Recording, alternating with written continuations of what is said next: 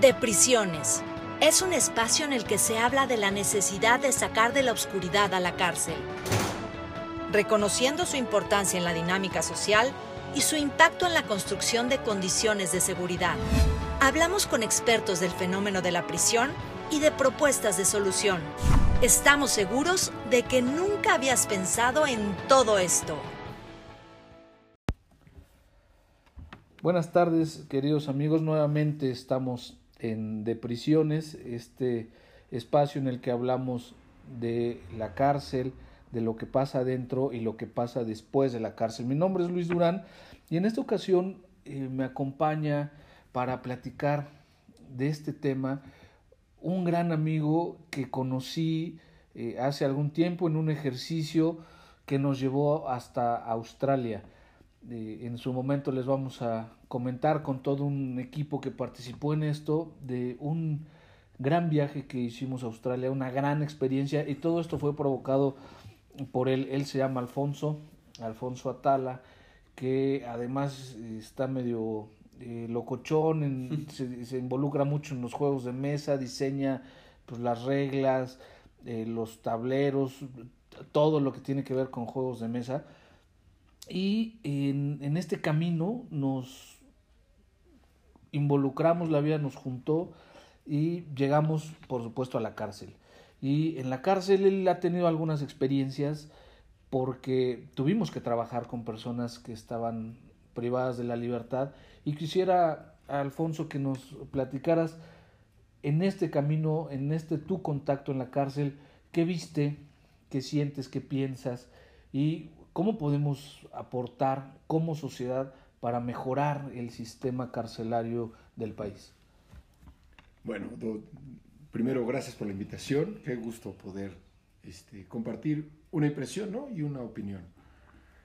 Em, empecemos con la impresión, como dices, ¿no? que, sentí de ingresar al sistema penitenciario nacional. Em, tuvimos la oportunidad de de asistir tanto a lo que le dicen la cárcel grande, ¿no? al, cerezo de adultos, de hombres y mujeres, y al centro de internamiento especializado para adolescentes, ¿no? Eh, que antes en esta región le decían la granjita. La granja. ¿no?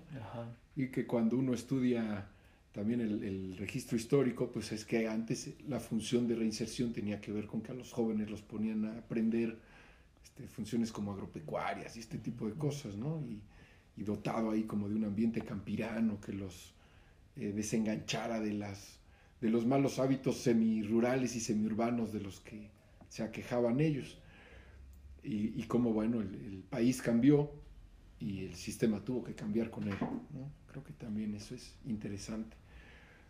Y en términos de impresiones, pues claro, las impresiones no son, los no, son las mismas, porque el, el, ambiente en uno y en el otro lugar son son muy, muy diferentes. Incluso en el mismo cerezo, en el área femenil que en el área varonil, los ambientes son muy diferentes y las, la sensación es distinta. Y, perdón que te interrumpa, Poncho, en el episodio anterior que platicábamos con Rolando, hablamos de la energía. También la energía es diferente. Eh, en el área de mujeres y el área de hombres, el área de adultos, el área de adolescentes, como que se mueve una energía diferente todas pesadas, pero al final diferentes, ¿no? Sí, sí, sí. Y la dinámica al interior también es muy diferente. Estoy, estoy seguro que las historias de vida, porque también escuché el capítulo anterior, felicidades a Rolando, la verdad es un gran, gran amigo también. Eh, las historias de vida de ellos seguramente son un un factor preponderante para esa energía que se siente en los distintos ambientes. No obstante, la dinámica también de encierro es muy distinta, porque las rutinas, las circunstancias, los espacios, creo que también eso tiene un grado de influencia en cómo ellos a lo mejor retroalimentan esas historias de vida o, o creo que en el caso de los adolescentes en algo se corta con esa dinámica que ellos tenían del exterior. Creo que, este, pues sí, son, son diferentes, pero las dinámicas también van estableciendo que esas químicas puedan cambiar, ¿no? Bueno, químicas o energías, o como lo queramos entender.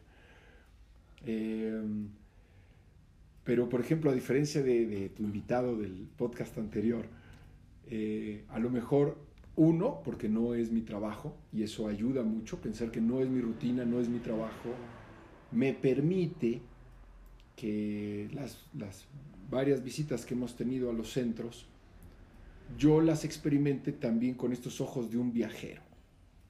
Y así es como yo me siento cuando me interno en el mundo eh, penitenciario. Yo me siento como un viajero con ojos de antropólogo y ojos de explorador, donde no, no experimento el, el malestar del que ustedes hablaban.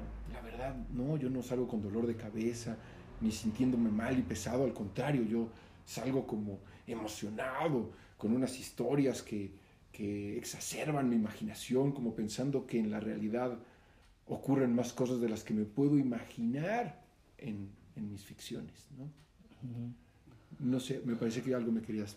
No, o sea, me, me imaginaba efectivamente el ingreso de una persona a estos centros de reclusión con una pues, con un alma de viajero, con una intención de viajero, como, como no, no eh, teniendo esta responsabilidad de la reinserción directa, eh, y eso es lo que hace la diferencia en la perspectiva y la experiencia de la cárcel. Eh, a lo mejor nosotros con esta carga, pues sí salimos angustiados, salimos con muchas presiones, salimos con golpes de realidad, viendo que no está pasando lo que debe pasar o no nos va a alcanzar lo que tenemos para que suceda una reinserción. Y entonces todo eso lo vemos con... salimos con, con, toda esa carga porque no lo podemos hacer, a diferencia de otras personas que van eh, a una visita o van con un fin específico como es el tuyo eh, y solamente imaginando y pensando. Probablemente esa sea la diferencia de, de nuestras energías, ¿no? Sin duda porque unos asumen una responsabilidad directa sobre esa realidad y otros como yo eh, nos tomamos la libertad de aprender de esa realidad, pero sin sentir una responsabilidad o una obligación moral para cambiarla. Y, me parece muy pertinente lo que dice. Sí, sí, sin duda yo voy como un explorador o como un viajero que se inmiscuye en un mundo que no es el de su realidad habitual. Oye, Poncho, y en esta, en estas expediciones, ¿no? Hablando de viajes, ¿qué, ¿qué, te ha dejado estos, estas visitas en, en, lo positivo y en lo negativo? Impresiones, hablábamos hace un momento de estas impresiones o experiencias. ¿Qué nos puedes platicar que te haya dejado marcado esta experiencia? Em, bueno, muchas marcas, pero a ver, creo que la más importante es que la realidad no es como la que yo imaginaba.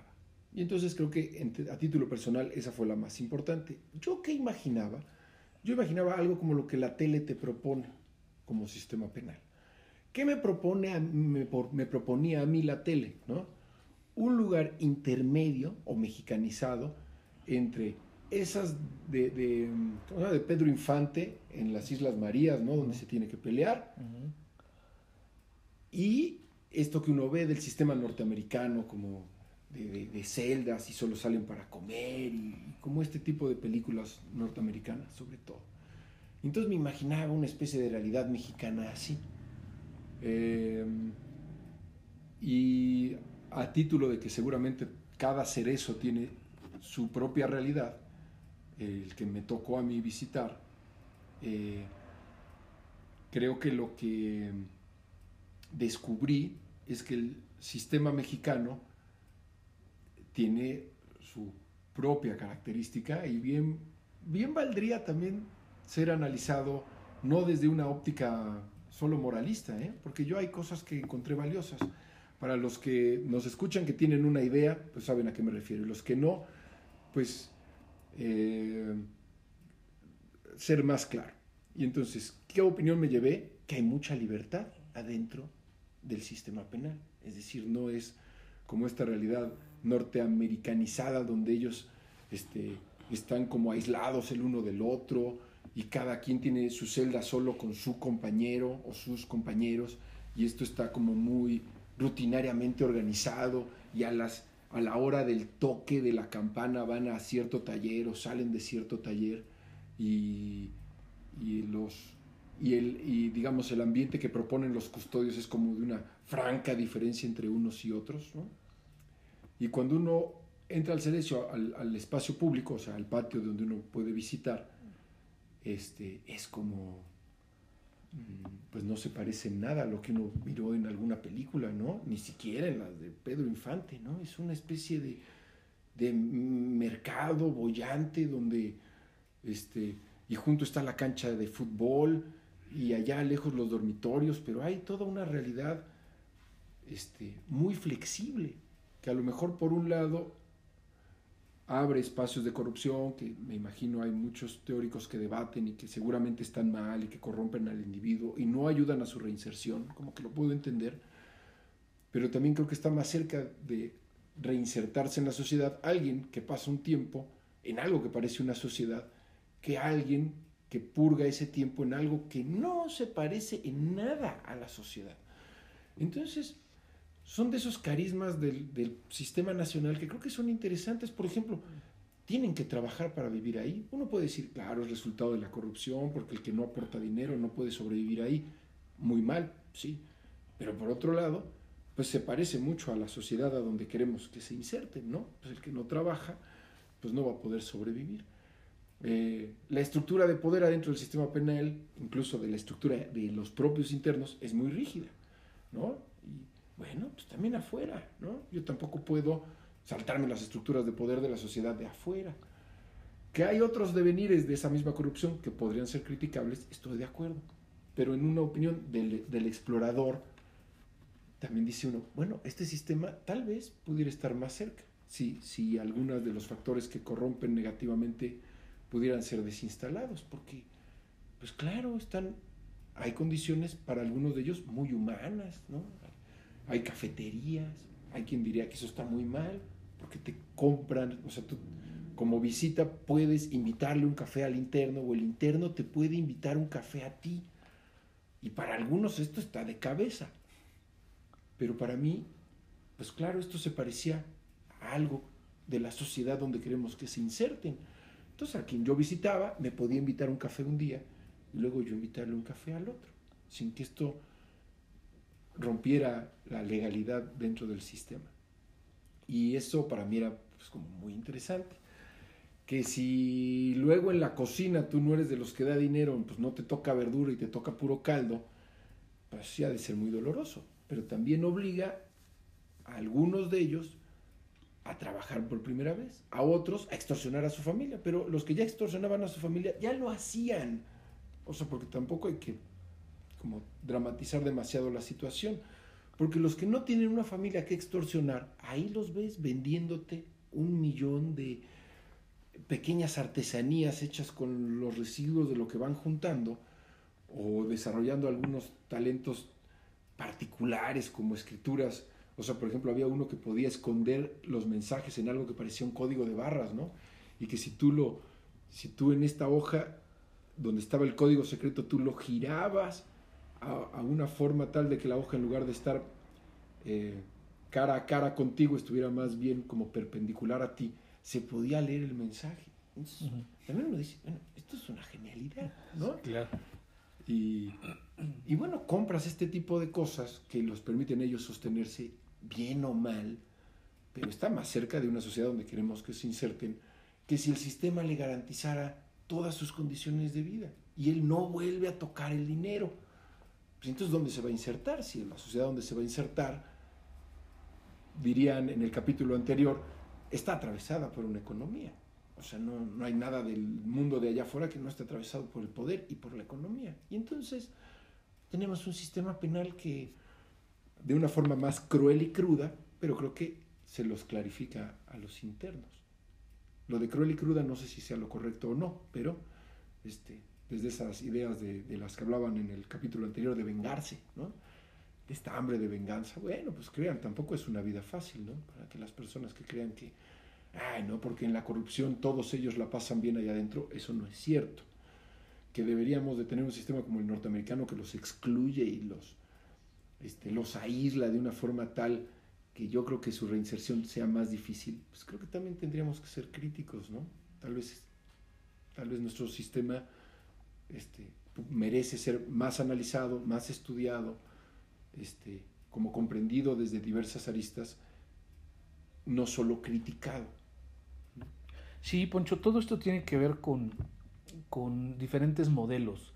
Hay regímenes que aplican en diferentes partes del mundo y el nuestro en México es, es este que tú describes muy bien, pero también falta una parte que eh, tiene que ver con la disciplina y con un régimen eh, de mayor orden, algunos les llaman de máxima seguridad y por eso se clasifican en centros penitenciarios dependiendo de la seguridad que ofrecen o que se vive al interior. El sistema mexicano federal, el sistema penitenciario federal, eh, tenemos regímenes de máxima seguridad en donde efectivamente pasa lo que comentas como en un, sistema eh, norteamericano en donde la persona está en su, en su celda o en su dormitorio 23 horas al día y solamente salen media hora o una hora a algún espacio en donde les dé el sol o la luz natural y todo el tiempo restante pues tienen que estar en sus celdas. Los que tú visitaste eh, acá pues seguramente no fueron con estas características, pero son incluso los que operan en mayor número en todo México. Así, así pasa, efectivamente, como que se genera una sociedad dentro de la sociedad, una sociedad diferente que pues sigue las mismas reglas que la sociedad de afuera. Y esas reglas son efectivamente las mismas en lo positivo y en lo negativo, en las estructuras, en los órdenes, en el respeto. Por ejemplo, ahí eh, se menciona que la familia o la visita es sagrada. Y pues acá afuera también, ¿no? nadie, te puedes meter con quien sea, menos con la familia o con eh, pues, la mamá, ¿no? Acá en México eso es sagrado. Allá también la visita y la familia son sagrados. Entonces lo que quiero decir es que efectivamente existen condiciones muy similares, muy similares que tienen sus propias reglas, su propio código, y que a veces esas reglas no están completamente de acuerdo con las reglas jurídicas, las normas jurídicas en la convivencia de la convivencia social adentro y afuera. Entonces eso fue, pues eso es lo que, lo que pasa o lo que se vive o se ve en un centro de estas características en nuestro país. ¿Qué, qué otra eh, idea o qué otra experiencia tú tuviste ahí al interior del centro penitenciario? Hablábamos de, de tu afición y tu especialización en los juegos.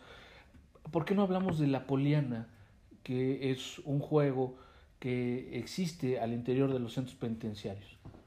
Sí, pues e, es así como yo llego la primera vez al sistema penal nacional para hacer antropología de, este juego e investigar cuál era el origen, como si fuera posible, pero bueno, cuál era el origen de la poleana. Bueno, el origen se conoce, más bien cómo había entrado al sistema y cómo se había difundido.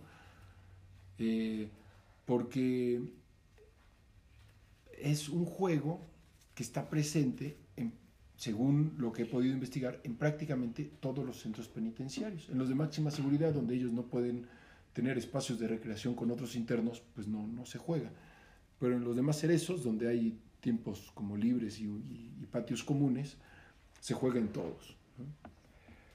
Y es, desde ahí ya es algo particular, porque a lo mejor el ajedrez se juega en todos también en, y en todo el mundo, desde tiempos, pues no sé, medievales, hay crónicas de ellos jugando, no medievales, pero ya a lo mejor saliendo del medievo, porque no había bueno, perdón, eso está aburrido.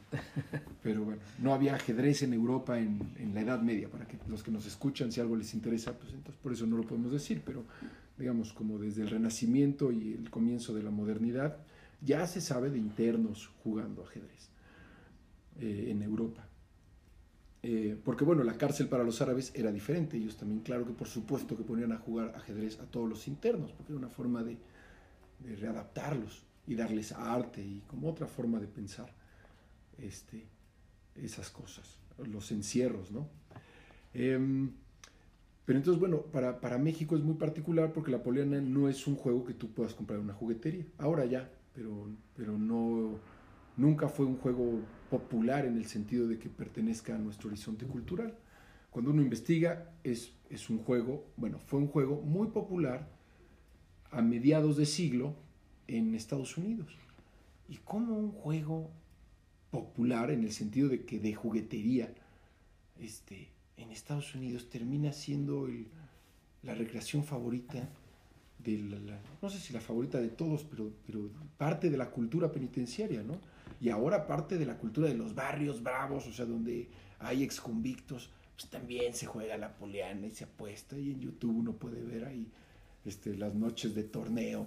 Sí, sí, se hacen torneos. Así es, con, ellos. Em, y bueno, pues, pues, es un fenómeno muy interesante. ¿Y en qué consiste la poliana? Para los que nos escuchan, sepan un poquito. ¿Cuáles son las reglas o, la dinámica de la poliana? Pues la, digamos así, si lo vemos como en la historia de los juegos, la poliana sería un pariente del vagamon o del, o del taule, si alguien ubica ese juego de carreritas, donde tienes que llevar tus fichas a que recorran el tablero y lleguen a, casa. Em, su, pariente más lejano y más claro es uno que se llama parchís o parcasé, que ese sí se puede conseguir en las jugueterías desde hace mucho tiempo. Este, es un juego hindú también, ese sí, antes de la Edad Media Europea. Es un juego muy, muy antiguo, el, el parchís o parcasé. Eh, la única diferencia es que en la poleana la cruz del parchís se convierte en un, rectángulo, en un cuadrado y se añaden cuatro atajos en términos de tablero. Y consiste en tirar los dados y que tus fichas recorran el tablero antes que las de los demás. Y en ese trayecto tú puedes caerle a la ficha de otros y regresarlos a su punto de partida original. Entonces se, denominan como juegos de carreras y azar con los dados. Y si uno ve jugar este, Vagamon a los aficionados en el Mediterráneo, uno ve cómo tiran los dados e inmediatamente están moviendo y tiran los dados e inmediatamente están moviendo. Igualito tú ves a las personas del ambiente penitenciario jugando poleana, ¿no? Alguien como yo iba ahí a jugar y a investigar, yo tenía que contar los numeritos y pensar a dónde iba a tirar. Y ellos con una facilidad increíble, como los grandes jugadores de Vagamon o de Taule. Entonces, pues es muy interesante. Pues eh, qué bueno que podemos platicar contigo de esta materia que además dominas, pero además de tu experiencia dentro de una cárcel y todo lo que pasa en la cárcel. Con esto, desafortunadamente, tenemos que concluir por el tiempo que eh, tenemos, pero también, como comento con todos, eh, pues estás invitadísimo para poder seguir platicando de estos juegos en la cárcel, o de las experiencias en la cárcel. Poncho, te agradezco mucho tu aportación. Todo esto siempre es con el interés de hacer que en México las cárceles salgan de la oscuridad. Hay que darles luz a la oscuridad, hay que darles luz a las cárceles para que salgan de esto eh, oscuro, negro que se dice y en donde existen, para que mejoren. De esta manera vamos a lograr que el sistema mejore y se hagan eh, las cosas como se tienen que hacer y lograr al final la reinserción social. Sí, pues a título nada más de esa pregunta que me lanzaste al principio, ¿qué decirle a la sociedad?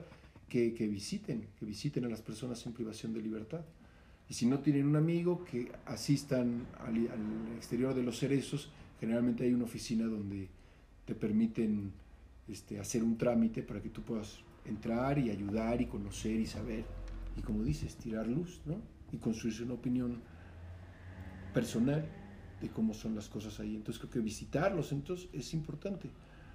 Sí, y además la ley, la Ley Nacional de Ejecución Penal, ya permite esta eh, posibilidad para que la sociedad civil, efectivamente con determinados trámites, puedan tener acceso a los centros penitenciarios y pues sí que tengan una de percepción real, personal, ya con una experiencia de lo que es la cárcel y empecemos a abandonar estas ideas solamente negativas de lo que es la cárcel. Poncho, te agradezco mucho, el tiempo se nos va, pero seguro estoy que tendremos que volver a platicar en este espacio. Hay que hablar de esta experiencia de Australia, lo que nos llevó a Australia con este grupo de investigadores penitenciaristas eh, que tiene que ver precisamente con los juegos. Te agradezco mucho, Poncho. Yo también, Luis. Gracias a ti.